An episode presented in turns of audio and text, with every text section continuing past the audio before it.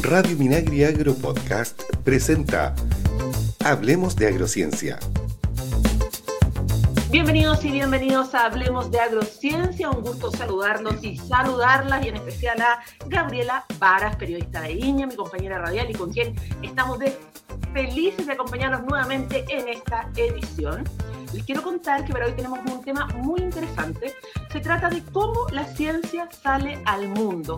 Y para ello conversaremos con el encargado de Relaciones Internacionales de INEA, Emilio Ruz, que nos contará varios detalles, entre ellos cómo mantener la comunicación en un periodo marcado por la pandemia, en un periodo que, como bien sabemos, las relaciones, las relaciones personales se vieron afectadas. Gabriela, ¿cómo estás? ¿Cómo estás en esta nueva edición de Hablemos de Agrociencia? Hola María Jesús y a todos quienes nos están escuchando. Muy contenta de estar nuevamente aquí conversando contigo y con nuestro invitado Emilio Ruz para conocer todo el trabajo que se está realizando a nivel internacional. Así que basta ya de preámbulo. Ya comenzamos esta nueva edición de Hablemos de Agrociencia y nos acompaña el doctor Emilio Ruz, encargado de Relaciones Internacionales del Instituto de Investigaciones Agropecuarias INIA, un personaje que tiene vasta experiencia en el sector, así que ya nos irá contando la historia que él tiene en esta institución hace ya 45 años. Bienvenido, don Emilio, un gusto poder entrevistarlo en este programa. ¿Cómo está? Muy bien, pues bueno, eh, en primer lugar un afectuoso saludo y, muchas gracias por, por, la oportunidad de poder eh, compartir con ustedes algunas de, de las experiencias que tenemos en esta larga trayectoria que efectivamente llevo acá en el, en el instituto. Bueno, el, el, tema es bastante eh, atractivo y, muy em, está muy vinculado a este tema de la cooperación internacional, a todo el desarrollo histórico que ha tenido el, el, INEA.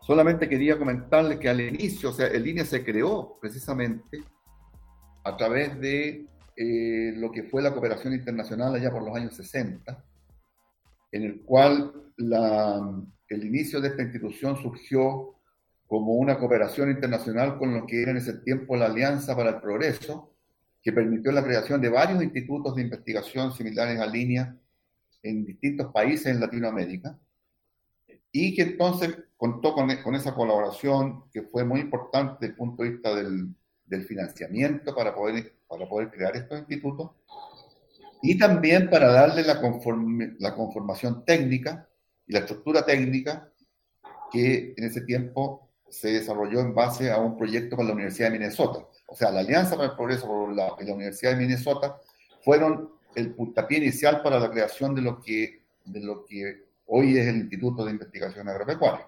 Obviamente esto se fue modelando y fue transformándose a través de todos estos años, pero siempre diría yo que el, tema de la cooperación internacional ha estado presente en el instituto y cada vez con distintos énfasis, pero, eh, siempre con una, importancia tremenda para lo que es el, desarrollo del, instituto.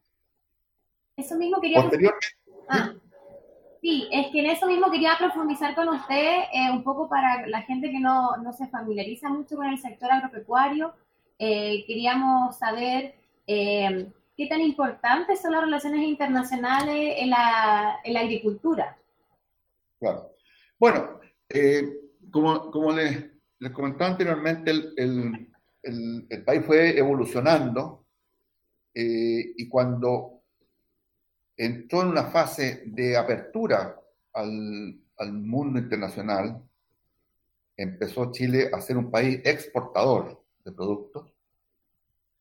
En ese momento ya el, tema tecnológico estaba en Chile muy vinculado con el sector internacional. Entonces, esa apertura hacia el sector, digamos, de, carácter comercial eh, para el sector agrícola fue también determinante para ir eh, fortaleciendo cada vez más las relaciones internacionales de todos los organismos, no solamente del INE, en este caso todos los organismos del Ministerio de Agricultura, principalmente el Servicio Agrícola y Ganadero, por ejemplo, que le tocó participar muy directamente en todos estos, estos acuerdos comerciales que fue firmando Chile a través de, de los años, y en el cual la, la negociación que hay que hacer con los distintos países en materia, por ejemplo, sanitaria, esa la llevó el SAC desde el primer día.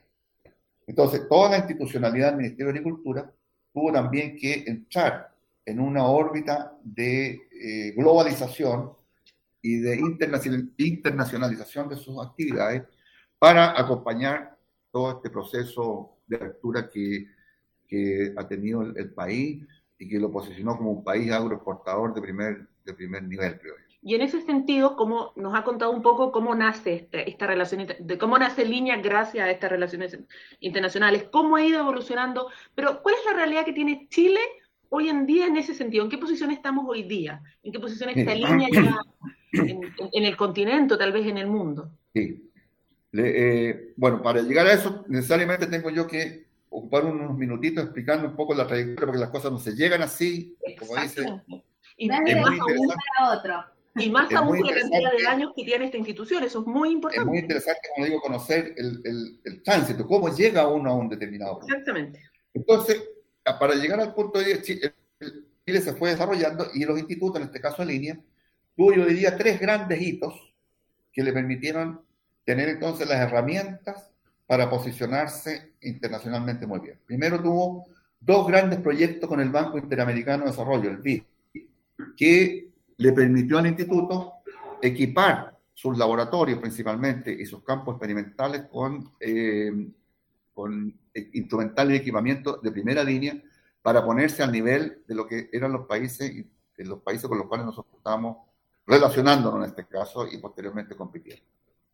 Ese mismo proyecto BID permitió también que un porcentaje importante de los profesionales de línea, investigadores principalmente, pudieran acceder a un programa de becas internacionales y eso permitió que en un periodo de unos 20 años, prácticamente el 80% de los investigadores de línea se, se explayaron en el mundo, digamos, y, accedieron a tener becas de perfeccionamiento en Norteamérica, en Europa, en Asia, en Oceanía, y con lo cual entonces el, el instituto logró tener un, una masa crítica de investigadores muy bien vinculados en el mundo internacional, en el área científica principalmente, y en el área tecnológica del sector agrícola. Entonces, eso posiciona al instituto con una capacidad tanto tecnológica como también de, capital humano preparado y vinculado con el mundo internacional. Posteriormente tuvimos otro, otro aporte muy importante con la eh, cooperación japonesa, con la JICA. Hubo dos proyectos grandes que esos permitieron al instituto, diría yo, entrar en dos grandes niveles de competencia que eh, desde el punto de vista local, digamos, en forma, en forma eh, local habría sido muy difícil, que fue entrar en el ámbito de las biotecnologías. O sea, cuando se empezó a, hablar de estas, estas, nuevas tecnologías, de las biotecnologías, entonces el instituto armó ese convenio con la JICA y yo diría que el, el, el principal aporte fue en el desarrollo de los laboratorios de biotecnología, de entrenamiento de los biotecnólogos en Japón. Prácticamente todos los profesionales de esa época estuvieron un entrenamiento especializado en Japón. Y muy importante, una inversión que el país en ese momento no estaba en condiciones de hacer, que fue la creación de los bancos de germoplasma para la conservación de los recursos genéticos en todo el país y que hoy día nos posiciona como un, un país estructurado y organizado para lo que los, todos los temas de biodiversidad biológica, porque en línea tiene esa red de bancos de germoplasma, por un banco base en, en el norte, en la, cuarta región, en Vicuña, y después tres bancos de, de, de la Platina, otro en Chillán y otro en Cañanca, que son entonces el soporte de toda la base de los recursos genéticos del país. Entonces, esas dos cuestiones son fundamentales son extraordinariamente importantes para el desarrollo agrícola del país, que, que fueron entonces articulados a través de esta, de esta cooperación internacional. Mira, tremendos hijos los que estamos revisando con Emilio Russo, encargado de Relaciones Internacionales, que nos está relatando cómo ha sido esta trayectoria del instituto y sobre todo cómo se ha ido posicionando en el mundo gracias a esta cooperación internacional que se ha desarrollado, como vemos, de excelente manera. Bueno, y, entrando ahora un poco a lo que preguntaba María Jesús en, la actualidad. Bueno, en la actualidad el país, acuérdense que de, los, de, hace ya varios años, Chile entró en un proceso de globalización extraordinario y hoy día prácticamente, yo diría, toda la institucionalidad pública y obviamente la institucionalidad privada ha tenido un gran despliegue internacional. O sea, hoy día todo el mundo ha tenido la posibilidad de viajar, de visitar centros de investigación, el FIA, ah, la, Fundación para la Innovación Agraria, ha tenido un programa muy interesante de, giras tecnológicas. Entonces yo diría que la internalización de Chile y, del sector agrícola es algo que ya está instalado desde, desde hace ya unos 20 años y ha seguido potenciando. Bueno, ahora con la pandemia esto tuvo como una especie de paréntesis, pero yo creo que esto va a seguir. Entonces, eso significa que instituciones como línea no se pueden salir de esa línea, de ese carril. Cada vez más nosotros tenemos que operar en el, en el ámbito internacional por varias razones. Primero, para no quedar muy atrás con los, con los avances que hay a nivel, a nivel mundial, pero también porque hay muchos compromisos de país que requieren esa, esa, esa internacionalización en el ámbito tecnológico. Entonces, aquí, en, este momento en línea, nos movemos nosotros en como en tres o cuatro ámbitos importantes. En primer lugar, tenemos una vinculación directa con la Agencia de Cooperación Internacional del Ministerio de Relaciones Exteriores, que es la AXI. La AXI tiene la misión de vincularse con muchos países en esta cooperación de, digamos, de carácter más, más eh, más del Ministerio de Relaciones Exteriores, compromisos de los Ministerios de Relaciones Exteriores. Entonces, dentro de ese ámbito, todo lo que tiene que ver con cuestiones más relacionadas con tecnología agrícola, nosotros somos la contraparte de la AXI para establecer contactos y estos proyectos, que son proyectos muchas veces no muy, de mucha envergadura, pero de gran valor social y político, que nos permite entonces, eh, Chile después que ya tomó categoría de ser un país más en vía de desarrollo, a través de la AXI nosotros hemos hecho gran cooperación hacia países menos desarrollados que Chile. Y eso ha sido muy valioso. Bueno, eso, eso en el ámbito con el Ministerio de Relaciones, de, Ministerio de Relaciones Exteriores. El propio Ministerio de Agricultura tiene su unidad de cooperación internacional en la cual la línea es un participante muy activo para poder entonces asumir los compromisos que adquiere el Ministerio de Agricultura cuando se refiere a materia específica en, temas, de investigación y en temas tecnológicos. Y en lo propio de línea, nosotros tenemos en este momento una, una política, una política internacional que, eh, por una parte, estamos atendiendo a todo lo que es lo que ya vio el vecindario. Nosotros tenemos que tener relaciones internacionales con nuestros países vecinos de la mejor forma posible en materia tecnológica. Entonces ahí el instituto es parte de un programa cooperativo para que reúne a todos los institutos de investigación agrícola como línea en los países del Cono Sur. Es un programa que está integrado por Argentina, Brasil, Bolivia, Chile, Paraguay y Uruguay. Don Emilio, y eh, retomando también el contexto mundial de pandemia, ¿cómo ha sido ese relacionamiento con los otros países y otras instituciones donde INEA forma parte, ya sea Fontagro, ya sea también la Global Research Alliance, que está dedicada eh, a lo que es la mitigación de gases de efecto invernadero? Cuéntenos un poco cómo ha sido esta experiencia liderando esta área de INEA. Bueno, evidentemente cuando, cuando vino la pandemia, eso significó un retroceso, un, digamos, un una, una transformación, completa de la forma como nos estamos relacionando, porque hasta ese momento gran parte de esta interacción era presencial, muchos viajes, muchas reuniones, visitas, proyectos en conjunto que significaban traslado de gente, pasantías de gente en distintos laboratorios, en distintas instituciones, todo eso tuvo que suspender y rápidamente tuvimos que ir desarrollando dentro del, de línea eh, aquí María Jesús jugó un papel muy importante ahí en lo que llamamos nosotros poner a línea en modo digital.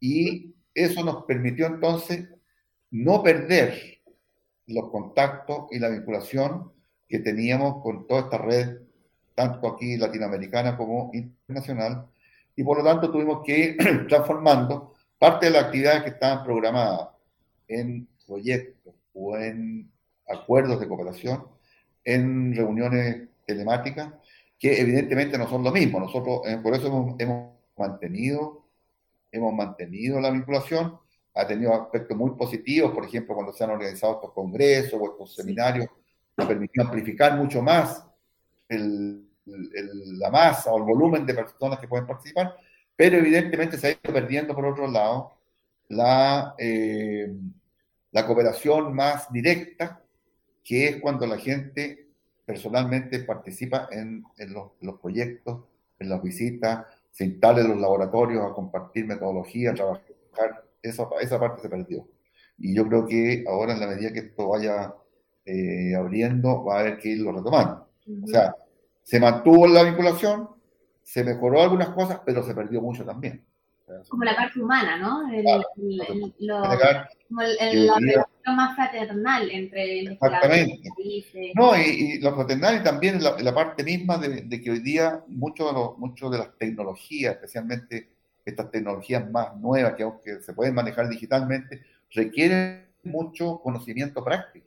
Hoy día eh, el, uso de, el uso de los sensores, el uso de equipamiento, el uso de robots, todas esas cosas, requiere un, digamos, un, trabajo manual y un trabajo físico que es inevitable.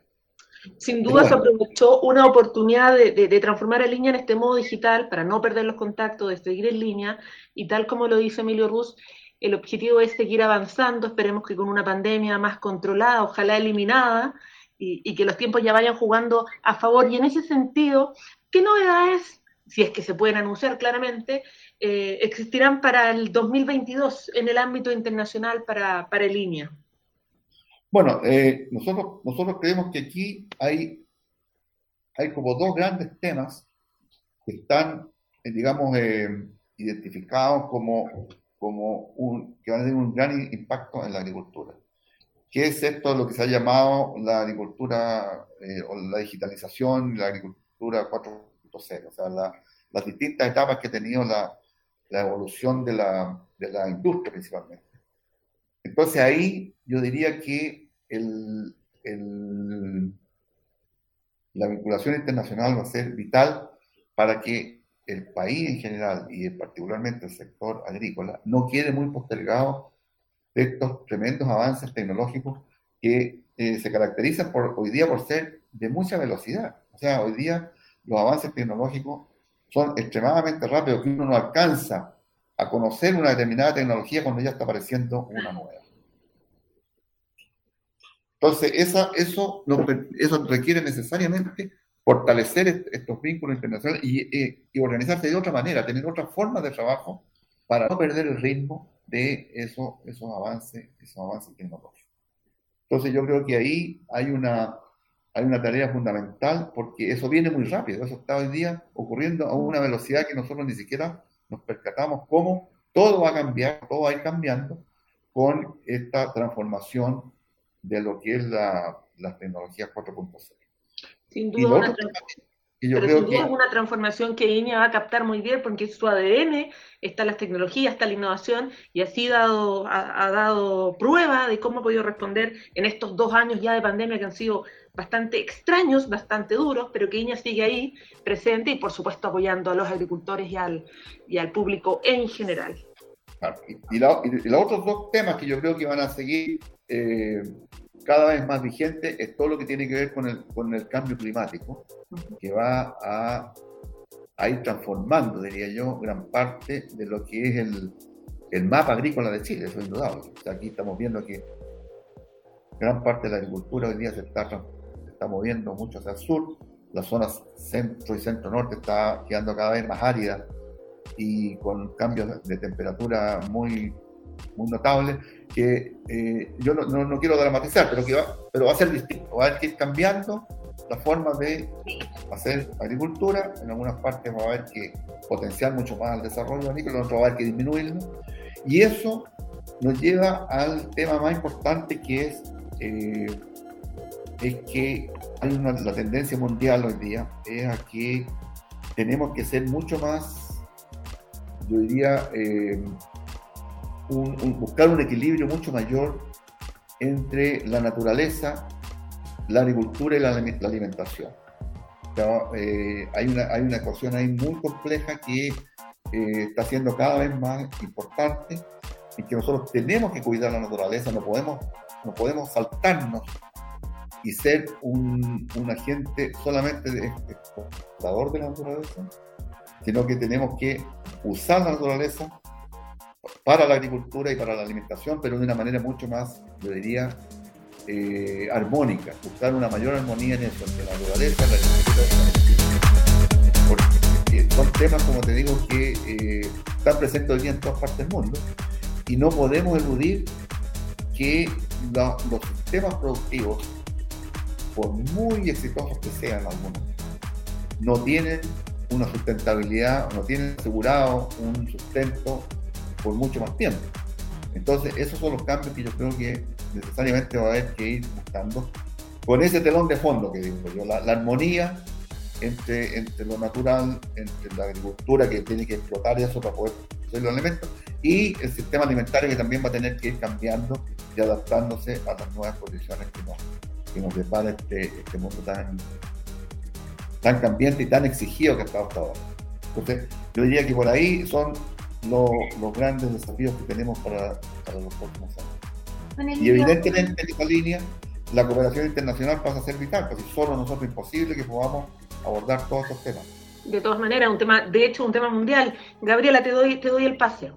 Sí, eh, bueno, más que nada agradecer a Emilio Ruz su tiempo de compartir con nosotros aquí en Hablemos de Agrociencia. Ya estamos llegando al final de esta entrevista y quisiéramos despedir este bloque. Oye, sí, tenemos que agradecer a Emilio Ruz por su tiempo. Sin duda se hizo poco para conocer no solamente los 45 años que él lleva en la institución, sino todo este trabajo que se ha hecho en torno a las relaciones internacionales para posicionar al instituto y a Chile alrededor del mundo. Así que le dejamos el Bueno, eh, le, agradezco la, entrevista y efectivamente es algo que me nace a mí que hoy día... Eh, hemos tenido tantos eh, problemas y ha sido todo, tan difícil, pero lo hemos, eh, lo hemos podido ir sorteando de la mejor forma y muchas gracias. Por eso ahora vamos a conocer algunas otras informaciones de las regiones o también a nivel nacional muy entretenidas para que ustedes estén atentos. María Jesús, cuéntanos con qué nos vamos ahora. Oye, les quiero contar sobre un reconocimiento que recibió INIA hace muy poco, pocos días. Se trata de un reconocimiento que hace el Comité del Kiwi a profesionales e instituciones que han participado durante 10 años en la mesa fitosanitaria de este cultivo. ¿Con qué objetivo? Con el objetivo de incrementar y, por supuesto, asegurar la competitividad de esta fruta tan rica. Además, es una fruta de exportación para diferentes mercados de destinos alrededor del mundo. ¿Y en qué consistió este reconocimiento? En destacar no solamente a la institución propiamente tal por este trabajo, sino a dos profesionales de INEA, a la fitopatóloga de INEA La Platina, Silvana Soto, y también destacaron la trayectoria de Paulina Sepúlveda, ex profesional de INEA, quien durante muchos años aportó a la institución y lo sigue haciendo a través de esta mesa. Así que tremenda noticia el reconocimiento que le hacen a INEA por su apoyo al kiwi. Imagínate, Gabriela. Una fruta llena en beneficios para la salud y que yo creo que comemos poco acá en Chile. Debiésemos ahí impulsar una campaña. Muy buena. Kiwi, comemos más kiwi porque de verdad es muy beneficioso. Pero además te cuento que la exporta, porque estamos a contraestación, entonces el kiwi chileno llega a muchos lugares del mundo, así que aprovechar mejor esta fruta. Algo bueno de vivir aquí en el sur del mundo así es, pues. la gran variedad de frutas que tenemos, así que hay que aprovecharla, no quedarnos siempre con, con lo que está eh, más a la mano, lo que estamos más acostumbrados. Esa es nuestra invitación. ¿Qué más tenemos? ¿Tienen más novedades? Vamos entonces con otra información y les contamos que hace poquito tuvimos nuestra ceremonia de Guardianes de la Mesa Chilena 2021, donde se premiaron y se destacaron distintos investigadores de INEA por sus proyectos, por sus trabajos científicos y también en esta versión a todas aquellas instituciones y personas a nivel regional, ¿no es cierto?, que colaboran con la labor de INEA y por supuesto con el desarrollo del sector agroalimentario. Obviamente, producto de la pandemia, esta ceremonia fue en formato online, así que si usted se la perdió, puede entrar a la página de YouTube de INEA, que se llama INEA, así de fácil, y buscar la ceremonia, verla y conocer todos los proyectos, los investigadores que fueron destacados a nivel nacional de todos los centros nacionales. Oye, interesante los premios que se entregaron en, estas categorías. Y si nuestros auditores quieren conocer más de los detalles de estas, de estas dos noticias y de otras, porque en las regiones están pasando muchas cosas, pueden ingresar a www.inia.cl, donde no solamente van a poder leer noticias, además de información, acceso a la biblioteca, las memorias, cuánta información más. Pero además les quiero recordar que todavía existen los webinars, así que atentos porque en diciembre se vienen nuevas actividades virtuales para que ingresen a www.inia.cl. Y con esto vamos ya terminando este nuevo capítulo de Hablemos de Agrociencia, ya casi, casi terminando este año 2021 que para mí en lo personal también se pasó volando. Así que bueno, vamos despidiéndonos, María Jesús. Será uno hasta pronto. Será hasta pronto, por supuesto. Ha sido un agrado compartir este año y lo vamos a seguir haciendo el próximo. Chao, chao.